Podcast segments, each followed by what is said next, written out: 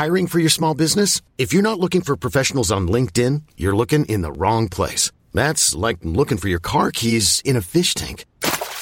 LinkedIn helps you hire professionals you can't find anywhere else, even those who aren't actively searching for a new job but might be open to the perfect role. In a given month, over 70% of LinkedIn users don't even visit other leading job sites. So start looking in the right place. With LinkedIn, you can hire professionals like a professional. Post your free job on linkedin.com slash achieve today.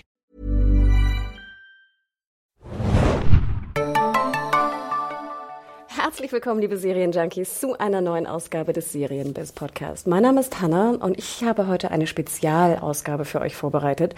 Und zwar geht es heute um Comic-Con. Und zwar Comic-Con San Diego, New York, vielleicht auch ein bisschen Deutschland. Aber ich habe einen Experten eingeladen, würde ich sagen. Oh und, lala. und zwar den Chefredakteur von Serienjunkies.de, den Adam Arndt. Ahoi, hoi. Hey. Ja, super. Also das erste Mal, dass wir wirklich jetzt intern einen Serienbiss aufnehmen. Äh, letzte Woche hatten wir ja die Showrunner von Babylon Berlin und nächste Woche kommen auch wieder, sage ich mal, klassische Serienbiss-Team. Ich dachte mir aber, da gerade Comic-Con New York stattgefunden hat und ich ja auch vor Ort sein durfte das erste Mal, ähm, gibt es noch einige Punkte, die besprochen werden müssen, die mich nämlich auch ein bisschen beschäftigt haben. Und zwar, Adam, vorweg, du bist ja unser Comic-Con-Experte. Was ist denn Comic-Con eigentlich für die da draußen, die es nicht wissen? Comic-Con ist die große äh, Nerd-Prom in den USA für mich meistens. Äh, ist eine große popkulturelle Veranstaltung. Früher mal äh, natürlich mit dem Sinn gestartet, äh, Comics zu promoten und so. In den 70er Jahren zum Beispiel die San Diego Comic-Con ganz äh, klein gestartet in so einem Hotelkeller, wo dann irgendwie so 100 Leute irgendwie sich versammelt hatten und vielleicht Star Trek ze zelebriert haben und so ein paar andere Comics. Wurde dann mit der Zeit immer größer und expandiert jetzt auch äh, regional ganz weit. Äh, Die bekanntesten beiden in den USA sind, glaube ich, die San Diego Comic Con äh, mit so 130 bis 170.000 äh, Teilnehmern, wie du ja, glaube ich, nochmal herausgefunden hast. Und die New York Comic Con, was hattest du bei der New York Comic Con an Teilnehmerzahlen gesagt? Ich hatte 170 und jetzt 2016 sogar 180.000. Äh, ja, und die hängen nicht miteinander zusammen. Die eine ist eine Non-Profit Organization, nämlich die San Diego Comic Con, und die andere ist eine For-Profit Organization, das ist die äh, New York Comic Con. Ähm, also in der Organisationsstruktur schon mal große Unterschiede zwischen den beiden. Ähm, die eine wirklich eher kommerzieller ausgerichtet, die andere so auf äh, freiwilligen Basis und überhaupt so, na, da kommen natürlich viele Steuergelder rein für San Diego auch, aber im Grunde ist es eigentlich so eine Non-Profit Organization. Und wir hatten ja Comic-Con immer relativ früh schon auf, der, auf dem Kika bei Serienjunkies.de, weil gefühlt die gesamte Serienwelt äh, im Sommer irgendwie nach San Diego fährt. Ja. Ähm, vielleicht kannst du mal beschreiben, ich erinnere mich noch an so ein, an so ein Jahr, ich glaube vor zwei, drei Jahren, wo ich glaube irgendwie 50 Panels stattfanden und wirklich alle, die Rang und Namen hatten, also von Game of Thrones, von jeder Marvel-Serie, äh, alle irgendwie da waren. Mhm. Erinnerst du dich noch an so Zeiten, wo irgendwie gefühlt, wenn da eine Bombe hochgeht, die Serienwelt äh, verschwindet? Ja, ich glaube, so seit 2008 und seitdem das Marvel Cinematic Universe irgendwie größer geworden ist, ist die Medienaufmerksamkeit auf San Diego auch sehr viel höher geworden. Ich glaube, es hat auch schon mit den X-Men angefangen, langsam Anfang der 2000er Jahre, aber da konntest du, glaube ich, noch so ganz normal dein Ticket kaufen, irgendwie äh, auf die Website gehen und dann äh, ein halbes Jahr vorher warst du glücklich und hast ein Ticket bekommen. Mittlerweile ist es so, äh, du gehst zu einem festen Termin auf die Webseite und die Karten sind innerhalb von Minuten äh, ausverkauft und dann machst du das Ganze nochmal mit Hotel durch und machst das Ganze nochmal mit Parking durch. Ähm, und tatsächlich sind in San Diego wirklich äh, so in den Jahren, ich glaube, mein Highlight-Jahr war so 2013 oder 14, da gab es halt so, so äh, Panels. Ich erinnere mich an das große X-Men Days of Future Past Panel, wo wir dann so äh, Bilder gesehen hatten, wo äh, der gesamte Cast von beiden X-Men-Generationen da war, aber natürlich auch so die erste Versammlung der Avengers, als sie vorgestellt worden sind, als die ganzen Darsteller da waren. Und dann natürlich auch aus der Serienwelt. Walking Dead ist da immer eine Präsenz, Game of Thrones, äh, Big Bang Theory hat immer irgendwie was Witziges, Simpsons im Animationsbereich und die ganzen Fox-Animationsserien. Also ich glaube, wenn du Fan bist und auch wenn du Berichterstatter bist wie wir, der über Serien spricht, dann führt eigentlich kein Weg an der Comic-Con vorbei. Aber es ist natürlich auch schwer zu schaffen für irgendwie eine einzelne Person. Es gibt ja US-Seiten, die dann irgendwie mit Hundertschaften gefühlt, glaube ich, anrücken und alles berichten, Genau. was möglich ist. Legen wir doch mal los. Ich fand das ja sehr wild. Ich habe dich ja die letzten Jahre haben wir dich natürlich immer hingeschickt, weil das ja auch einfach so dein dein Metier ist, wie wir gerade hören, gerade im Comic-Bereich. Und ich habe immer so ein bisschen Druck gemacht im Sinne von so Adam, was ist denn jetzt? Ne? Wo ist die Akkreditierung? Hast du das Hotel schon gebucht? Hast du dies schon gemacht? Und du meintest immer so, nein, nein, nein, Hanna, Obacht, Obacht, das dauert noch, ja. das dauert noch. Jetzt habe ich ja diesen Prozess mal von der anderen ja. Seite mitmachen dürfen und ich fand es ja schon krass, dass die Presseakkreditierung offiziell im Januar stattgefunden hat. Also ja. bis Ende Januar muss man sich als Journalist presseakkreditieren. Es ist nicht übertragbar, es ist auf Namen, direkt auf den Namen ausgestellt. Und das war, wie gesagt, für Comic-Con New York Oktober. Und ich glaube, in San Diego ist es im Dezember und die San Diego Comic Con ist immer im Juli. Also da gibt es immer große Vorlauffristen und dann ist ja immer die große Ungewissheit, wenn du dich akkreditierst, dann brauchst du dann noch so irgendwie fünf Beispielartikel im Online-Bereich oder so. Oder wenn du ein Videomensch bist, brauchst du dann irgendwie noch ein paar Videos, die du dazu schickst. Und dann ist immer dieses große Bang, weil normalerweise musst du dich in San Diego alle zwei Jahre nochmal akkreditieren. Dann kannst du schön in deinem Mitglieder-Account gucken, bist du due oder bist du not due und dann äh, musst du dich wieder registrieren mit irgendwie deinen fünf Artikeln, die du in letzter Zeit geschrieben hast. Und bei der Comic-Con kommt halt wirklich noch dazu, du wirst als Journalist selten bevorzugt behandelt, außer was Interviews angeht. Also wenn du zu Panels kommst oder so, musst du dich auch anstellen wie jeder. Lass uns da gleich nochmal zu, zu kommen, wie es denn wirklich äh, operativ auf der Comic-Con abläuft. Ich fand ja nochmal ganz schön, wenn du vorweg jetzt also deine Akkreditierung bekommen hast. Mhm. Bei mir war es halt im Januar, ich habe es abgeschickt und ich glaube, ich hatte dann im Juno, glaube ich, die schriftliche ja. Bestätigung bekommen. Ne? Wir denken dran, im Oktober findet die Veranstaltung statt. Dann habe ich interessanterweise im Juli, glaube ich, meinen Pass zugeschickt bekommen. Mhm. Das war relativ früh und war auch ungewöhnlich, sonst muss man die noch abholen. Und jetzt geht's ja weiter. Jetzt müssen wir als Serienjunkies natürlich schon vorweg planen, welche Interviews machen wir eigentlich ja. auf der Comic-Con. Und das ist ja gerade was Sender und Lizenzen angeht, schon mal extrem schwierig. Wir können es mal durchgehen am Beispiel Fox. Wir haben, glaube ich, 10, 20 Sender und PR-Kontakte angeschrieben. Und es ging immer darum, okay, wir sind auf der Comic-Con, ne? Hallo, hallo, denkt bitte an uns, wenn ihr Presseanfragen mhm. kriegt. Und jetzt geht's los. Nehmen wir mal so ein Beispiel Akte X. Mhm. So, zweite Staffel startet in den USA. Dieses, Elfte Staffel meinst du? Äh, sorry, also die zweite, zweite Staffel neue, des Revivals, genau. ja. Und die Serie ist natürlich eine, eine Fox-Serie in USA. Mhm. Klar, lief jahrelang auf Fox. In Deutschland äh, liegen die Rechte bei Pro7. Ja. Sprich, wir haben, glaube ich, parallel Pro7 und Fox Deutschland ja. angeschrieben. Im Endeffekt kam es dann auch zu dem, zu dem Interview-Slot. Werde ich nachher auch noch mal kurz angehen. Und jetzt geht ja das Interessante auch weiter. Dann fragen dich im Nachhinein natürlich die Fox-Ladies, wo sind die Links ne, von den Interviews? Ja. Und dann sage ich natürlich, okay, wir bringen sie erst zum Start der zweiten neuen Staffel in Deutschland, der höchstwahrscheinlich irgendwann in Q1 wahrscheinlich wahrscheinlich eher Q2 bei Pro7 seit 1 stattfinden wird in Deutschland. Ja. Ähm, diese Lizenzproblematik ist natürlich äh, extrem. Erinnerst du dich da noch an so ein Beispiel, wo es um eine Serie ging, wo ich weiß nicht, wir hatten ja, glaube ich, Game of Thrones hätten wir gemacht, was jetzt nicht so schlimm ist, weil HBO und Sky. Ähm, ich glaube, bei Fox gab es auch noch The Gifted, ne? Und mhm. Orville mhm. zum Beispiel auch so interessante Themen, ne? Ja klar, so die ganzen äh, DC-Superhelden-Serien, die kommen ja äh, zwar alle zu Pro7 und Arrow auch zu Vox, aber oder ähm, in dem Fall manchmal auch ähm, RTL Crime bei Arrow. Das ist natürlich die Pay-TV-Auswertung und die Free-TV-Auswertung, aber es liegt immerhin noch meistens so drei Monate bis ein halbes Jahr zwischen der US-Premiere und der deutschen Ausstrahlung. Dann natürlich kannst du sie mittlerweile auch über Services wie iTunes und Amazon relativ schnell auch als Kauf-VOD erwerben, aber dennoch möchtest du ja auch als Serie, wie wir es bei Serienjunkies sind, möglichst zur US-Ausstrahlung haben, aber manches musst du vielleicht die erst für die deutsche Ausstrahlung aufheben. Also es sind schon äh, Probleme, die dir da begegnet sind. Ich glaube, wir als Serienjunkies tendieren dann auch meistens dazu, eher der US-Ausstrahlung ein bisschen den Vorzug zu geben, wenn es denn geht. Oder wenn wir halt so diese Ungewissheit haben, dass es so lange dauern könnte. Wenn jetzt Gifted ist ja zum Beispiel jetzt angelaufen im, äh, im Herbst, aber es kommt erst im Januar, beziehungsweise schon im Januar zu Fox, ist ja auch jetzt nicht äh, selbstverständlich. Ähm, aber es ist immer so, so, so, so ein Spiel mit dem Ungewissen, was man denn mit dem Material dann macht. Supergirl zum Beispiel habe ich jetzt in diesem Jahr Interviews geführt im Sommer auf der Comic-Con und die bringen wir jetzt raus zum Start im Herbst. Erinnerst du dich noch dran? ich erinnere mich noch, dass es sehr laut war in dem äh, Raum, ja. Ja, also das ist natürlich ein interessantes Beispiel. Ich habe zum Beispiel natürlich auch versucht, Star Trek, ne, Discovery, STD, glaube ich, wie es intern heißt, ja. ähm, zu bekommen. Aber natürlich auch ähnlich schwierige Problematik weltweit. Ne? Netflix zeigt es. Auf dem Heimatmarkt natürlich eine CBS-Serie, wird bei CBS All Access ausgestrahlt. Keine Chance. Ne? Wir haben CBS direkt angefragt. Wir haben sogar Kontakte zu CBS US und CBS Europa sogar. Ne? Über Netflix ging es nicht, weil es keine eigentliche Netflix-Serie ist. Und schwupp sind wir rausgeflogen aus den, ich weiß gar nicht, ob es Interview überhaupt gab, aber wir sind auf jeden Fall rausgeflogen und hatten auch keine Möglichkeit, ins Panel zu kommen. Denn das ist noch eine andere Geschichte, Adam.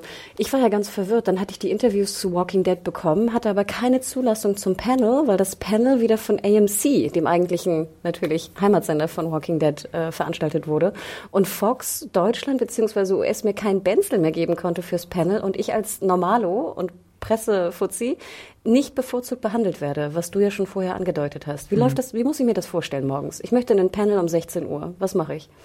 Äh, dich zweiteilen. Ähm, wenn, du, wenn du in San Diego bist, dann finden ja Interviews und Panels äh, gleichzeitig statt. Also ich hätte zum Beispiel in San Diego selten die Chance gehabt, äh, dass ich sowohl das Walking Dead Panel gesehen hätte, als auch die Interviews dazu gemacht hat. Da gibt's jetzt wieder den Sonderfall, durch Fox International Channel gab's da so Press Breakfast und da hatten die dann den Cast von The Walking Dead. Also da hätte ich tatsächlich meine Einzelinterviews machen können. Die haben wir ja dann auch äh, auf unserem YouTube-Channel meistens ausgewertet oder auf serienjunkies.de. Kurze Klammer, schaut mal rein. Das ist ganz witzig. Dann sieht ihr so Rick auf so einem Hausdach rumspazieren genau. in der genau. Sonne. Und dann halt äh, am, am Mittag oder so wären dann die Panels gewesen. Aber gleichzeitig hatte ich dann wahrscheinlich wieder zwei andere Termine. Also das große Luxusproblem, wo geht man denn hin? Oder äh, wenn man denn mal äh, was hat, was äh, man äh, covern möchte, dann äh, hast du wieder drei Termine gleichzeitig, was ich, glaube ich, in den letzten drei, vier Jahren auch äh, regelmäßigst hatte. Und dann musst du halt überlegen, ja, wem gebe ich jetzt die Priorität? Was mag ich lieber? Was mag die Seite lieber? Und dann musst du abwägen. Was mögen die Chefs lieber? Walking Dead ist natürlich immer Prio. Oder Game of Thrones wäre wahrscheinlich auch Prio. Outlander. Ja. Ähm, ja, mir ging es nämlich ähnlich. Und es kommt noch dazu, dass man, wie gesagt, als Pressevertreter auch mit einem Press-Badge nicht in die Panels kommt. Also typisches Beispiel äh, Runaways, ne? da wurde ja auch abends der, der Pilot gezeigt. Ich glaube, es war relativ spät, das Panel, 20 Uhr. Und theoretisch muss man ja morgens früh kommen. Manche schlafen da ja auch vor ja. der Tür. Wir dürfen nicht vergessen, es geht wirklich um Phantom. Und es sind wirklich, ähm, ich würde sagen, Hunderte, die da übernachten und morgens irgendwie äh, sich in die Schlange aufstellen. Und heutzutage kannst du dann sozusagen tappen. Du wirst dann freigeschaltet mit deinem Pass Pass und stellst dich dann abends wieder an, wieder in eine Schlange, um wieder in dein Panel zu kommen, bist aber angemeldet und kommst auf jeden Fall rein. Und dann gibt es noch so eine kleine Möglichkeit, eventuell von denen, die nicht gekommen sind, auch noch reinzukommen. Oder es gibt noch Plätze oder ähnliches. Denn früher, äh, man erinnert sich noch, es gab so Stories, dass dann Leute einfach sitzen geblieben sind in den großen Hallen. Ja, aber am Ende des Tages haben sie zumindest, also ich glaube, New York macht's auch. Aber am Ende des Tages räumt San Diego auf jeden Fall äh, die großen Veranstaltungshallen. Also um 19 oder 20 Uhr werden alle rausgeschickt, weil dann aufgeräumt wird und einmal feucht durchgewischt. Dann geht's am nächsten Tag weiter. Was in San Diego aber natürlich auch passiert ist, dass da gibt's diese äh, in den in den Schlangenschläfern auch. Äh, da gibt's dann halt schon vielleicht am Donnerstag oder am Mittwoch, den ersten Messetagen, Leuten, die sich anstellen für eine Schlange für das Marvel-Panel am, Sam am, Samstag. Und dann schlafen die dann irgendwie zwei Tage lang in der Schlange, nur um dann eine Chance darauf haben, äh, zu haben, die neuesten Marvel-Trailer oder den Avengers-Trailer zu sehen oder so. Also diese äh, Die-Hard-Fans gibt's da auf jeden Fall. Und in diesem Jahr war es halt so hart, dass da Leute, äh, die 30 Stunden oder länger in der Schlange gestanden haben, trotz allem nicht ins Marvel-Panel reingekommen sind. Also ähm, das ist, ist wirklich so eine, so eine Sache, da finde ich sogar fast fair, dass wir Journalisten keinen bevorzugten Vortritt bekommen, weil diese Leute, die ihr Herzblut und ihr teuer verdientes Geld da reingesteckt haben, äh, kommen dann halt auch nicht rein. Ja, das ist mir auch aufgefallen. Also jetzt wurden die Hallen immer geklärt. Also die Mainstage wurde immer geklärt nach jedem Panel. Morgen stelltest du dich an, ne? Und dann hattest du eigentlich relativ gute Chancen, auch abends in die Panels zu kommen. Ähm, was ich nur interessant fand, die kleineren Räume wurden nicht geklärt. Und ich wäre sehr gerne ins Black Mirror ähm, Panel gegangen, aber da war auch eine Riesenschlange, die glaube ich auch schon irgendwie vier Stunden angestanden hat. Mhm. Raum wurde nicht geklärt, original. Vier Leute gingen raus, vier Leute kamen rein und dann sahst du wirklich so ganz, ganz, ganz, ganz traurige Fans, die da einfach stundenlang schon angestanden haben. Ja. Und da bricht mir auch immer so ein bisschen das Herz, ja, weil man sieht natürlich Fall. wahnsinnig viele Verkleidete und Fans auf der Comic-Con. Du siehst aber wahnsinnig viele fertige Leute, ja. weil die den ganzen Tag irgendwie in ihrer Klamotte da schon irgendwie rumlaufen und anstehen und ich weiß nicht was. Und ganz viele enttäuschte Leute. Und du bist dann halt, wenn du, wenn du es irgendwie geschafft hast in so ein großes Panel äh, und dann morgens da drin sitzt dann und eigentlich nur auf Marvel wartest, dann siehst du halt vielleicht auch Panels, die dich weniger interessieren. Also dann sitzt du halt auch mal in einem Westworld-Panel drin, was du vielleicht nicht so gut findest. Oder äh, in anderen Sachen, wo du, wo du vielleicht nicht so viel Interesse dran hast, nur um dann später dein Highlight-Panel zu haben. Also äh, das ist halt auch das, die, die Last eines Fans, die man dann irgendwie mit sich trägt. Genau, noch gerade die Last eines Journalisten. Was mir aufgefallen ist jetzt, das Jarvis Center, ich hoffe, ich spreche es richtig mhm. aus, war der Main, ähm, der, die zentrale Veranstaltung, der zentrale Veranstaltungsort auf der Comic Con New York. Und dann gab es aber noch mindestens zwei externe mhm. äh, Conventions, wie Madison Square Garden, klar, und Hammerstein Ballroom. Und es war wie so ein Bermuda-Dreieck, jeweils aber fast 10, 15 Minuten entfernt.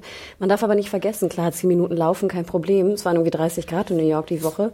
Das Problem ist nur, man kommt auch nicht schneller rein oder raus aus den Hallen. Also gerade aus dem Central, aus der Central Halle brauchst du bestimmt 10, 15 Minuten zur vollen Zeit, um rauszukommen und eigentlich fast eine halbe Stunde, um reinzukommen.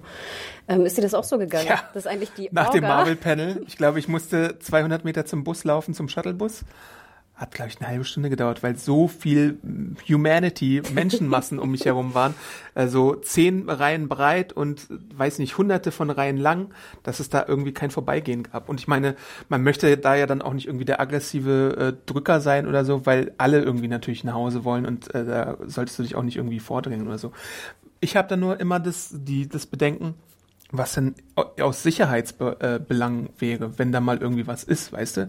Weil wenn du dich austappen musst die ganze Zeit, auch auf der New York Comic Con und in San Diego ist es jetzt auch seit zwei Jahren soweit und du halt hast halt, ich glaube in San Diego hast du vielleicht so, lass es sechs bis zehn Ausgänge sein, da musst du erstmal die Menschenmassen durchbekommen und wenn es da irgendwie mal eine Massenpanik gibt, ist es auch gefährlich. Natürlich, also keine Frage, ne? Wir wurden ja auch komplett durchgeleuchtet. Ich finde ganz cool, du, ich habe jetzt Wasser auch meist mitgenommen, weil wir dürfen auch nicht vergessen, das ist natürlich New York. Äh, dann zahlst du auch gerne mal fünf Dollar für ein Wasser auf der Comic-Con.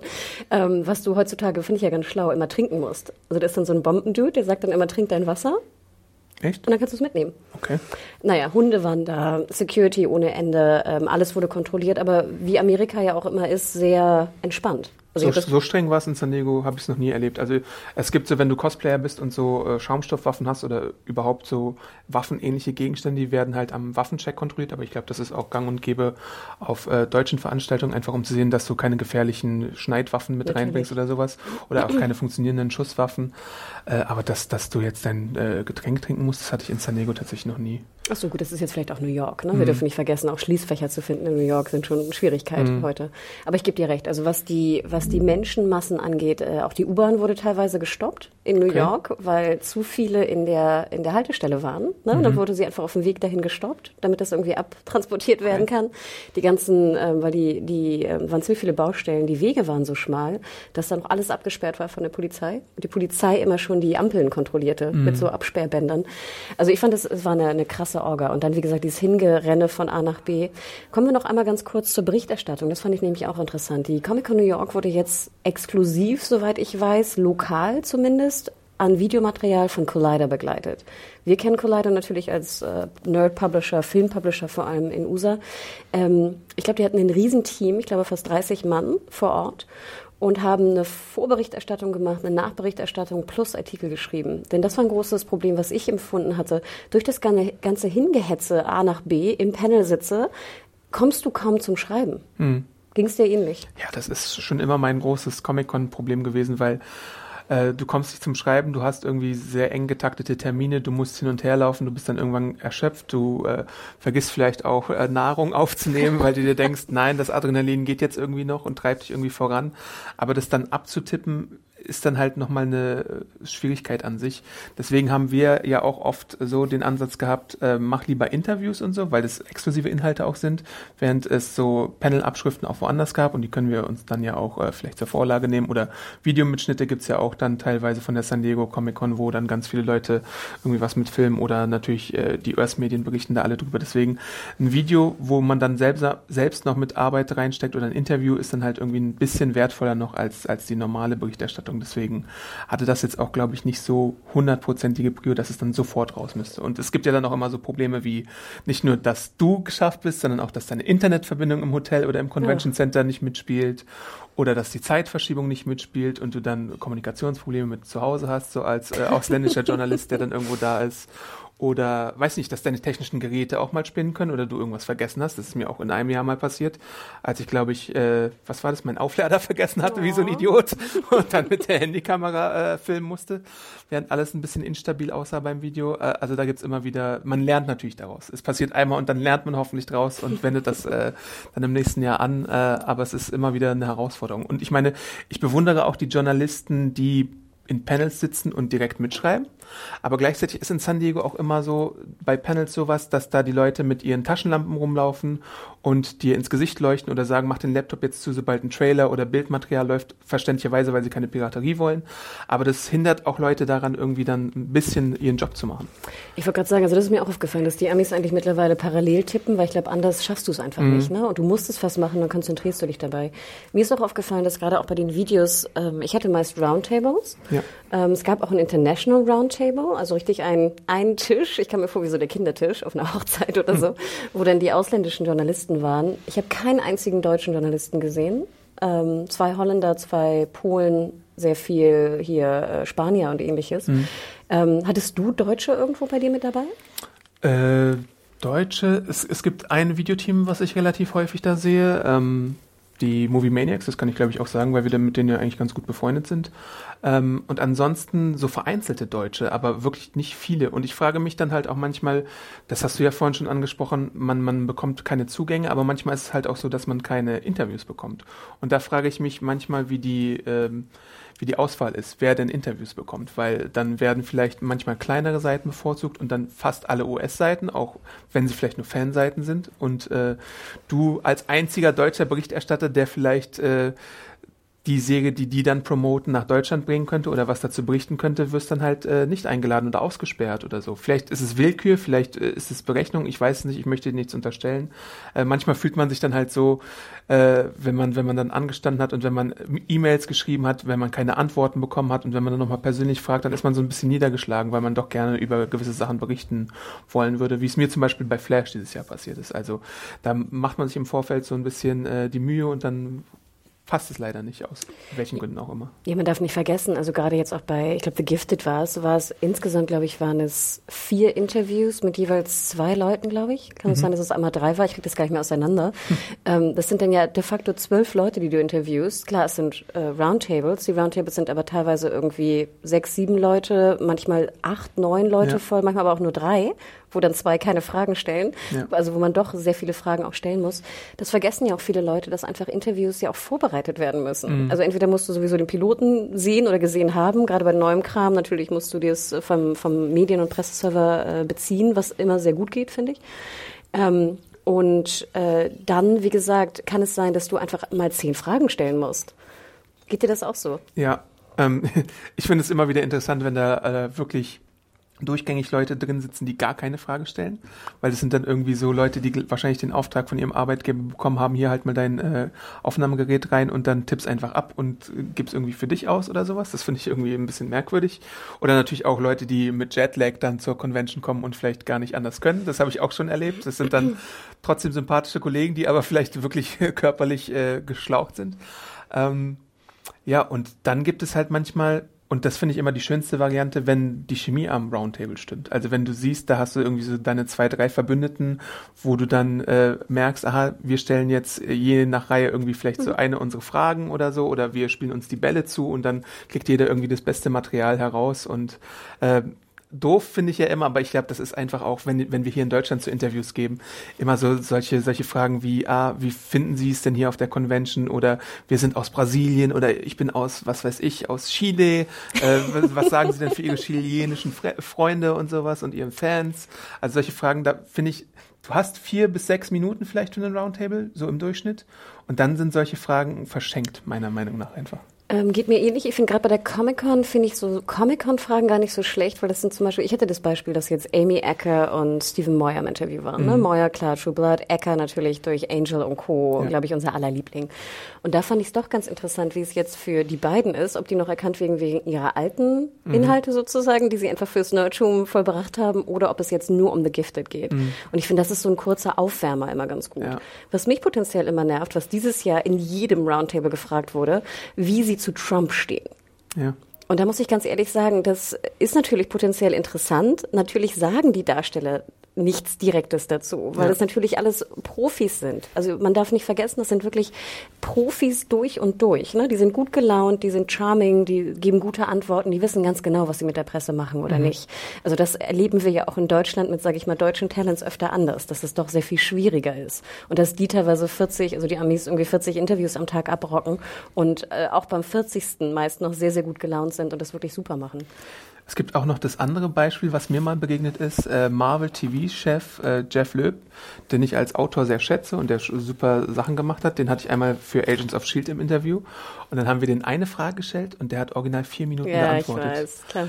Und der hat in dieser Antwort nichts Substanzielles gesagt. Das, der ist der Meister im um den heißen Brei herumreden. Und Robert Kirkman macht es auch manchmal ganz gut, auch so bei so Panels und sowas, weil er einfach nichts über The Walking Dead verraten darf wenn du ihn dann mal auf einem anderen Bein erwischt, dann erzählt er dir vielleicht so ein paar interessante Sachen oder wenn du ihn vielleicht mal zu seiner Comicarbeit befragst oder so. Aber das finde ich halt auch so ein interessantes Phänomen, dass du halt auch diese Leute hast. Ich glaube, Damon Lindelof in Lost-Zeiten, wenn du dir mal da Interviews, US-Interviews von manchen Leuten angeschaut hast, war auch so äh, ein Meister darin, äh, nicht die Frage zu beantworten, aber auszuweichen und irgendwie zu labern. Ja, das ist natürlich dann immer die Frage, du als Journalist, und ich meine, wir machen das ja auch schon ein paar Jahre, nehmen wir dann den Mut und unterbrechen ihn. Ja. Ich finde ja oftmals diese Unterbrechung so im Interview, genau, ich finde es manchmal respektlos. Ich fand auch, dass das, dass das internationale Journalistenpublikum war sehr angenehm. Also wir mhm. haben uns wirklich so die Bälle zu, es war keiner, der jetzt irgendwie zehn Fragen gestellt hat und ja. jemand anderes nicht zu Wort gekommen lassen ist.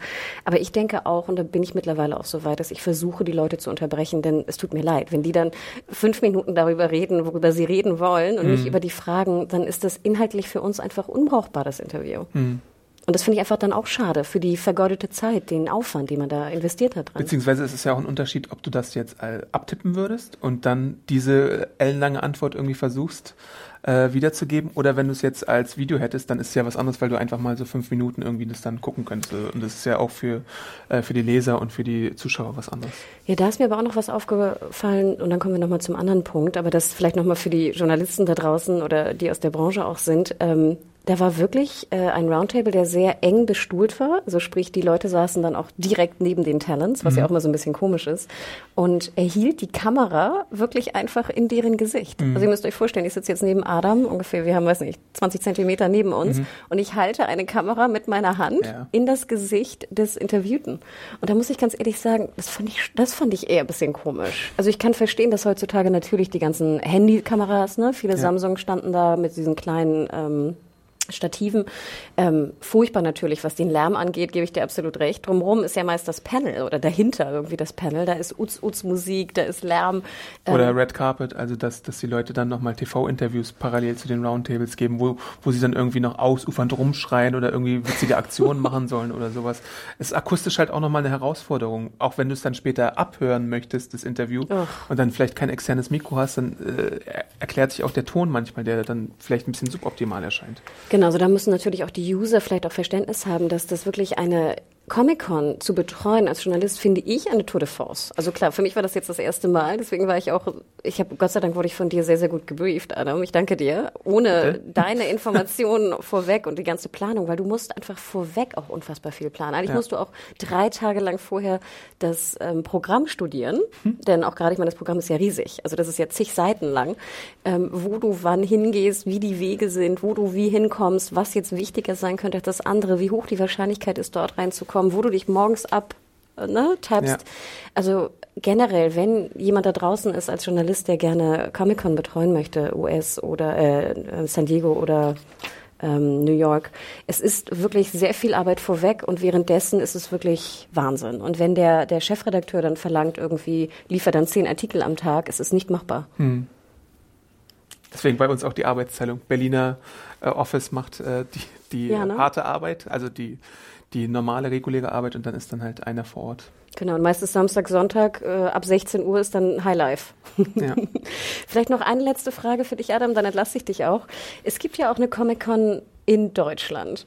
Ja. Ähm, es gibt da einmal die Comic-Con Germany ja. und die German Comic-Con, genau, soweit ich das verstanden habe. Ähm, die eine, glaube ich, ist Stuttgart ja. und die andere ist der Rest. Ja, also ich glaube Stuttgart und auch noch so ein paar andere Bereiche. Die eine wird von der FedCon-Organisation auch betreut und die andere von so einer etwas äh, neueren Organisation, äh, die jetzt auch in Berlin schon zum zweiten Mal jetzt im Oktober war. Da war ich ja dann auch kurz diesmal in diesem Jahr. Im letzten Jahr hatten wir ein bisschen mehr Zeit, aber diesmal äh, urlaubsbedingt und so und auch von mir meine Zeit äh, bedingt äh, nicht so viel Zeit, aber die sind dann halt ein bisschen anders ausgerichtet als diese großen amerikanischen Comics-Cons, würde ich sagen, weil äh, die ziehen die oder wollen die Zuschauer mit äh, den Stargästen ziehen aus Film und Fernsehen. Also jetzt nicht, dass du da irgendwie eine ganze Säge hast, sondern dann sind da vereinzelte Menschen da. Zum Beispiel irgendwie in diesem Jahr in Berlin waren viele Leute aus Game of Thrones da. Also dann war zum Beispiel Theon, der Darsteller von ihm da, oder äh, Clarice von Houten war da. Ähm, dann konntest du dir so einen Group-Shot machen mit dem eisernen Thron und dann äh, ein paar äh, Euro dalassen. Ich glaube 150 bis 200 Euro. Wie bitte? Ja, wenn du die vier Darsteller alle wolltest mit dem eisernen Thron darüber holen sie dann halt ihr äh, Geld rein, genauso wie für Autogramme und normale private Fotosessions. Aber das ist ja, glaube ich, ein europaweites Problem, äh, Phänomen, nicht Problem. Das war ein kleiner Versprecher.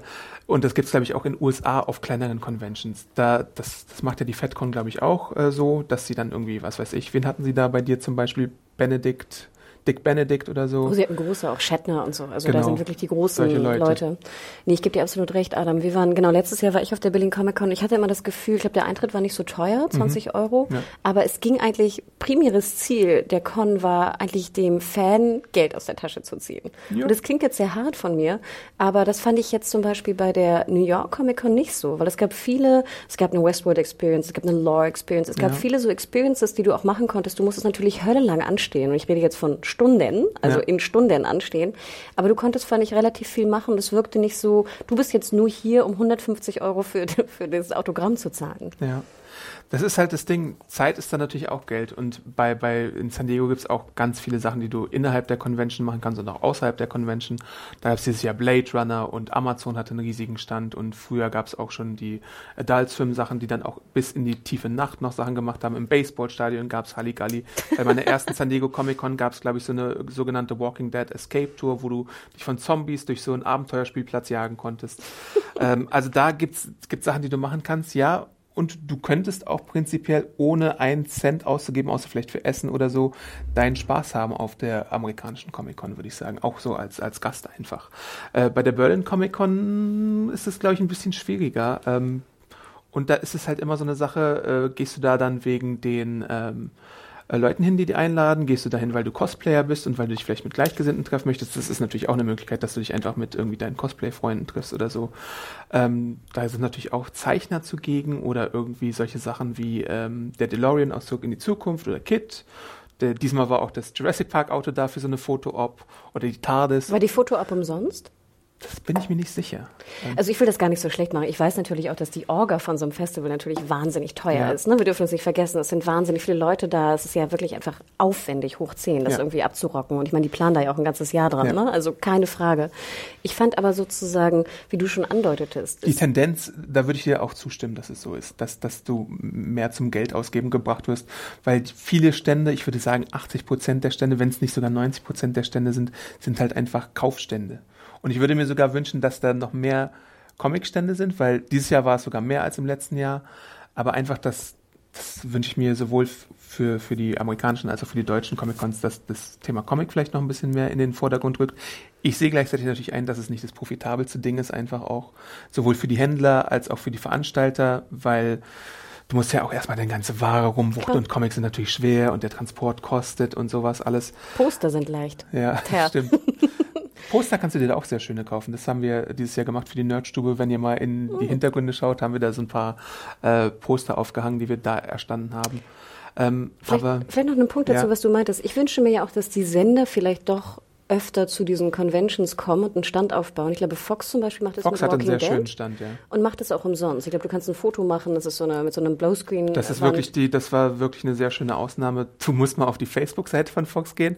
Ich glaube, die hatten hunderte von so Bildern, wo Fans äh, in so ein Bild reingearbeitet worden sind. Und dann konntest du dich, glaube ich, ich glaube, die haben dieses Mal Alexandria aufgebaut. Auf der äh, San Diego Comic Con gab es ja das Line-Up von Negan, wo man sich hinknien konnte. Es gab schon das Gefängnis, was da ausgestellt worden ist und so. Und solche Aktionen finde ich auch sehr schön, wenn die Sender dann sich mal was Kreatives einfallen lassen, wenn sie Werbung für die Serie auch mit einem schönen Erinnerungsstück kombinieren, was vielleicht auch noch gratis ist im Idealfall. Ähm, also so ein, so ein Ding ist immer schön. Weil ich denke, auch wenn jetzt mehr Sender das tun würden, wie auch Fox es in Deutschland macht auf den Cons, dann würden ja auch die Veranstalter mehr Geld durch die, durch die Sender und, und Aussteller auch, ja. gewinnen und ja. dann vielleicht so ein bisschen diesen Druck auch verlieren, dem, dem Besucher einfach für jeden, für, ja. ne, so viel Cent aus der Tasche, also einfach es so teuer zu machen für den User. Ähm, ja, finde ich einen schönen, schönen Punkt. Ähm, Comic-Con Berlin wird ja auch nächstes Jahr wieder stattfinden. Diesmal in einer anderen äh, äh, Ach, Location, echt? ja. Ich glaube, sie ziehen um vom ICC zur Station oder Station äh, am Gleisdreieck. Ach, stimmt, hattest du erzählt. Sehr schöne Location. Gamescom, bekannt. Okay, ähm, ich bin gespannt, wie das wird. Gefühlt, ich war ja nur kurz da tatsächlich, aber gefühlt war es ein bisschen weniger äh, los als beim letzten Mal obwohl da mehr Game of Thrones Leute da waren. Ich dachte, wenn, wenn Game of Thrones kommt, äh, ist das Interesse vielleicht höher. Aber ich denke mal, wenn du so jemanden aus Supernatural, aus The Walking Dead noch dazu holst oder so, also alleine wenn du Misha Collins hättest oder wenn du vielleicht mal einen Norman Reedus hättest, ne, ich glaube, dann würden dir die Fans noch mehr die Bude einrennen und ähm, auch mehr Aufmerksamkeit noch auf solche Veranstaltungen ziehen. Was war denn dein schönstes Erlebnis von deinen sechs äh, Comic-Con San Diego Erlebnissen, an das du dich am liebsten erinnerst? Ähm, es war so ein Zufallserlebnis, würde ich sagen. Ich weiß, ich glaube, es war so vor zwei Jahren oder so. äh, da hatte ich äh, ganz viele Interviews. Das war, glaube ich, meine, meine Comic-Con mit den meisten Interviews. Und ich bin da ja so ein bisschen verrückt und ich liebe es, Interviews zu führen, tatsächlich. Obwohl ich habe zwei Erlebnisse. Erstmal das mit den Interviews. Da hatte ich ein Interview, äh, ich glaube, es war mit äh, einer DC-Superhelden-Serie und dann bin ich die ganze Zeit sitzen geblieben, obwohl ich nicht für alle Interviews vielleicht bestätigt war, aber es ist niemandem aufgefallen. Und dann hatte ich irgendwie Interviews mit Flash und mit Arrow und mit Legends of Tomorrow, mit Vampire Diaries Originals. Moment, Adam, du bist einfach in dem Roundtable sitzen geblieben? Ja. die haben dann nicht nochmal nachkontrolliert. Es war wirklich eine Sondersituation. Ich meine, ich hatte für die Hälfte der Sachen, glaube ich, tatsächlich eine Akkreditierung. Aber ich habe dann halt auch Sachen mitgemacht, die, für die ich nicht wirklich bestätigt war.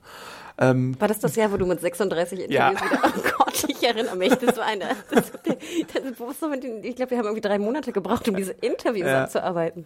Und das zweite war letztes Jahr die äh, Warner Brothers Party, äh, beziehungsweise dieses Jahr die Warner Brothers Party, wo ich halt diese Einladung bekommen habe. Ich glaube, ich hatte auch schon mal im Podcast mit Felix oder in der Nerdstube kurz drüber äh, berichtet, äh, wo Warner Brothers TV eingeladen hatte äh, in San Diego in so eine Location und äh, dann alle TV-Stars waren von Supernatural über Arrow und Supergirl, Riverdale, alles mögliche war da. Damon Lindelof, äh, Frank Miller war da, der Zeichner, John Romita Jr., Jeff Jones. Ähm, also das war einfach schön, weil ich da irgendwann rumgehen konnte und äh, lauter Selfies schießen konnte mit den ganzen Leuten. Das war äh, surreal irgendwie für mich. Ja, ich erinnere mich komischerweise noch gut an die ersten FedCons, die ich gemacht habe, mit Christian damals noch. Ich glaube 2010 meine erste mhm. in Bonn oder Köln, ich weiß nicht genau, wo sie war, ich glaube in Bonn damals noch. Und da hatten wir wahnsinnig schöne Interviews, noch so ganz, äh, die sind noch so einfach über die Hallen geschlendert mit Michael Dorn hier von Star Trek Next mhm. Generation oder auch, ich erinnere mich an James Masters von, von Buffy ja. und Hawaii 5.0, die auch mehr so aus Eigeninteresse da irgendwie auch teilweise hingereist sind und genau wie du schon andeutetest, dann anhand der Autogramme, glaube ich, irgendwie ihre Kosten wieder reinholten. Ja, ja. Und es war so eine ganz familiäre Stimmung, dass also auch wirklich Leute einfach ihren Urlaub da machten in diesem Hotel, sich eine, eine Uniform anzogen abends und dann irgendwie mit, ich glaube, es waren nur 5000 Leute oder so auf der FedCon damals und einfach eine wahnsinnig schöne Zeit hatten. Und daran erinnere ich mich noch wahnsinnig äh, gut, wie anstrengend es damals schon war, aber auch wie, wie schön die Stimmung war auf der FedCon. Comic-Con damals. Ja, aber mm, und es ist was, was, was du ja auch sagst, weil du die erste erwähnst, die allererste Comic-Con, äh, das war einfach so, ich glaube, äh, ich hatte einen Endorphin-Überschuss äh, bis zum geht nicht mehr und, und war einfach immer, hatte so ein breites Grinsen äh, während ich über die Convention lief, einfach im Gesicht. Und als ich meine Panels hatte, ich glaube, auf meiner ersten Comic-Con war ich auch direkt im Iron Man 3 Panel äh, drin und habe geweint vor Ekstase, weil alles so schön war und überhaupt äh, der Marvel-Chefredakteur saß hinter mir und keine Ahnung, das war einfach alles äh, out of this world, wie man so schön auf Englisch sagt. Also so, so, weiß ich nicht, da war ich so ein kleines Licht in so einem gigantischen Ding drin. Ja, ich hatte jetzt ein Erlebnis, das fand ich das schönste Erlebnis, komischerweise. Ich bin in das Psych-Panel reingekommen, falls sich noch Leute draußen an diese wunderbare Psych-Serie erinnern, ähm, wo jetzt ein Film rauskommt, ne? Anfang mhm. Dezember. Ähm, ist jetzt auch nicht so die, die Mainstream-Geschichte, auch bei uns, glaube ich, interessiert das nicht so viele Leute. Aber das Panel allein diese, wenn da 3000 Leute sind, es war voll, mhm. und dann so dermaßen abgehen mhm. und dann die, die Ausschnitte sehen aus den Filmen, irgendwie applaudieren, die Jokes irgendwie zitieren, dann die Leute auf die Bühne kommen und alle irgendwie applaudieren und die, die Inside-Gags irgendwie verstehen oder den, den ja. Titelsong mitsingen. das ist einfach so rührend, dass du dann auf einmal dich so heimisch fühlst. Ja. In dieser, in dieser, dass die Leute dich verstehen, mit denen du da sitzt. Ja. Ach, Adam. Und bist du, eine letzte Frage vielleicht nur von mir, bist du denn noch starstruck? Also wenn du jemanden siehst, den du vielleicht die ganze Zeit angehimmelt hast, ich denke an eine gewisse äh, Akte X-Schauspielerin, die du im Interview hattest. Äh, also, ich fand es ein bisschen, ich fand es sehr komisch. Also ich hätte gedacht, ich wäre mehr ähm, da noch irgendwie bewegt. Ähm, mhm. Ich war mich hat die Comic-Con auf der emotionalen Ebene gar nicht so sehr erwischt dieses Jahr. Und okay. ich glaube, es war der Stress. Mhm. Ne, weil du so, weil ich so angespannt war wegen dieser ganzen Orga und wann komme ich wo rein und wann liefere ich dies und wo sind die Fotos und stimmt die Audioaufnahme und ich weiß nicht was, ähm, dass mich das vielleicht ja auch positiv, ne, relativ ruhig gelassen mhm. hat. Ähm, ich fand nur erstaunlich, dass, also wie gesagt, Gillian Anderson, Chris Carter, also ich meine, vor 20 Jahren oder vor 10 Jahren auch noch hätte ich irgendwie alles getan, um diese Interviews äh, bekommen zu können. Ich erinnere mich an mein erstes Interview mit Carlton Hughes zur dritten Staffel von Lost, ne, wo ich wirklich, also ich war wirklich äh, ganz rot im Gesicht. ähm, nein, das hatte ich nicht mehr, Adam. Das hatte ich gar nicht mehr, komischerweise. Also ich fand es toll. Jane Anderson sah fantastisch aus, ist winzig und äh, sehr, sehr schmal, sehr professionell. Wie gesagt, das sind alles Profis. Also ich finde, durch die Professionalität nehmen sie dir auch so ein bisschen die, die Starstruckness. Mhm. Kann man das so sagen? Okay. Hast du noch jemanden? Äh, wo ich, den ich interviewen mhm. möchte oder wo ich auch, also bei mir ist es komisch. Bei der Comic-Con ist es manchmal so, da bin ich dann in dem Modus drin und dann bin ich gar nicht aufgeregt. Ja, du weißt, was ich meine, ne? Du bist dann ja. so drin, dass du einfach, dann kommt der nächste, der nächste, der nächste. Genau, ne? und dann weil es so ein bisschen auch äh, Fließbandarbeit ist. Aber wenn ich dann manchmal so ein Filminterview habe mit, weiß ich nicht, es ist jetzt, Charlize Theron. Genau, Charlize Theron oder Rachel McAdams oder so, dann war ich dann schon wieder ein bisschen aufgeregter. Dann musst du, das, dann wäre es eigentlich am besten, wenn du vorher den Regisseur oder sonst irgendwen hast, um äh, mhm. erstmal deine Aufgeregtheit abzulegen und dann erst die Schauspielerinnen, äh, in dem Fall, glaube ich, äh, dann machst du vielleicht auch ein anderes Interview. Ich erinnere mich noch sehr gut an mein Florian David Fitz Interview, wo ich wirklich nur kichernd auf der Aufnahme zu hören bin. Was ich wirklich, ich wusste nicht, dass ich das kann oder, ja, wirklich. Es ist, also ich habe es ich hab's mit Freunden vorgespielt, die lachen sich heute noch tot darüber. Aber genug davon, nicht mehr Nähkästchen. Äh, genau, ihr könnt die Berichterstattung natürlich zur Comic-Con dann äh, ja bald beziehungsweise in Häufchen bei serienjunkies.de immer folgen. Hashtag ähm, Hanna Häufchen. oh Gott, das klingt jetzt aber nicht sehr. ja, ähm, und Adam, wo kann man dich denn äh, so ein bisschen verfolgen und deinen Nerdtum auch äh, vielleicht bei den Social-Media-Kanälen sehen? Äh, ja, bei Twitter bin ich Awesome Arndt und bei äh, Instagram bin ich auch Awesome Arndt und natürlich Nerdstube 19.30 Uhr am Mittwoch immer, äh, falls ihr mich da auch mal im Bewegtbild sehen möchtet und bald auch wieder im äh, The Walking Dead Podcast. Ach stimmt, das geht ja auch los, genau. Und äh, liebe Serienbishörer da draußen, also nächste Woche komplett Seriencamp natürlich, das äh, dritte Jahr Festival in München, was Ende Oktober startet. Und ich danke dir schon mal vielmals für diesen besonderen Podcast zur Comic Con, Adam. Na klar. Danke, ciao. Ciao.